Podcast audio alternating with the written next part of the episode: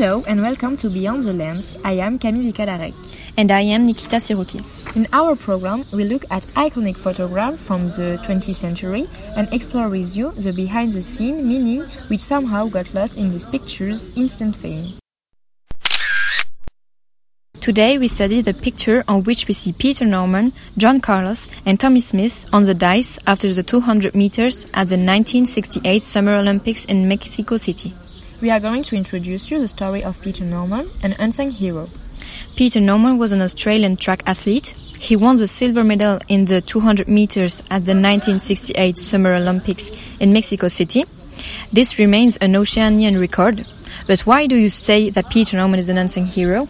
When you look at this picture, the last thing you think about is that this white man supports the two black athletes in their protests. Indeed, Peter Norman stands back.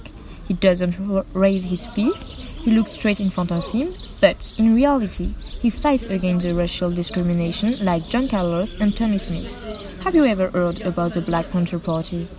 Yes, I already have heard about this movement. It's a political organization founded by Hugh Newton and Bobby, Se- Bobby Seale in 1966 in Oakland, in California.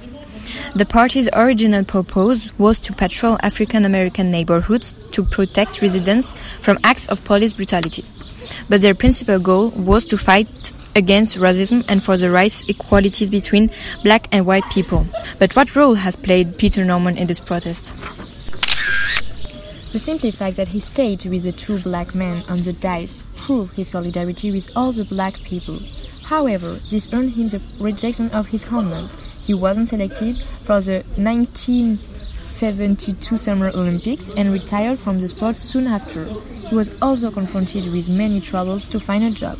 He was ostracized by the Australian government and his family was also excluded. Peter Norman died in disgrace.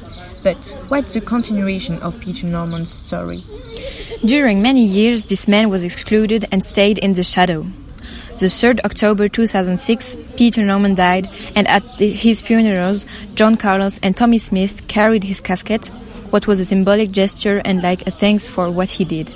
The Australian government thinks that he can stay an unsung hero because every people who speak about him say that he was a very great person and like John Carlos said, Peter Norman was the best creation of God.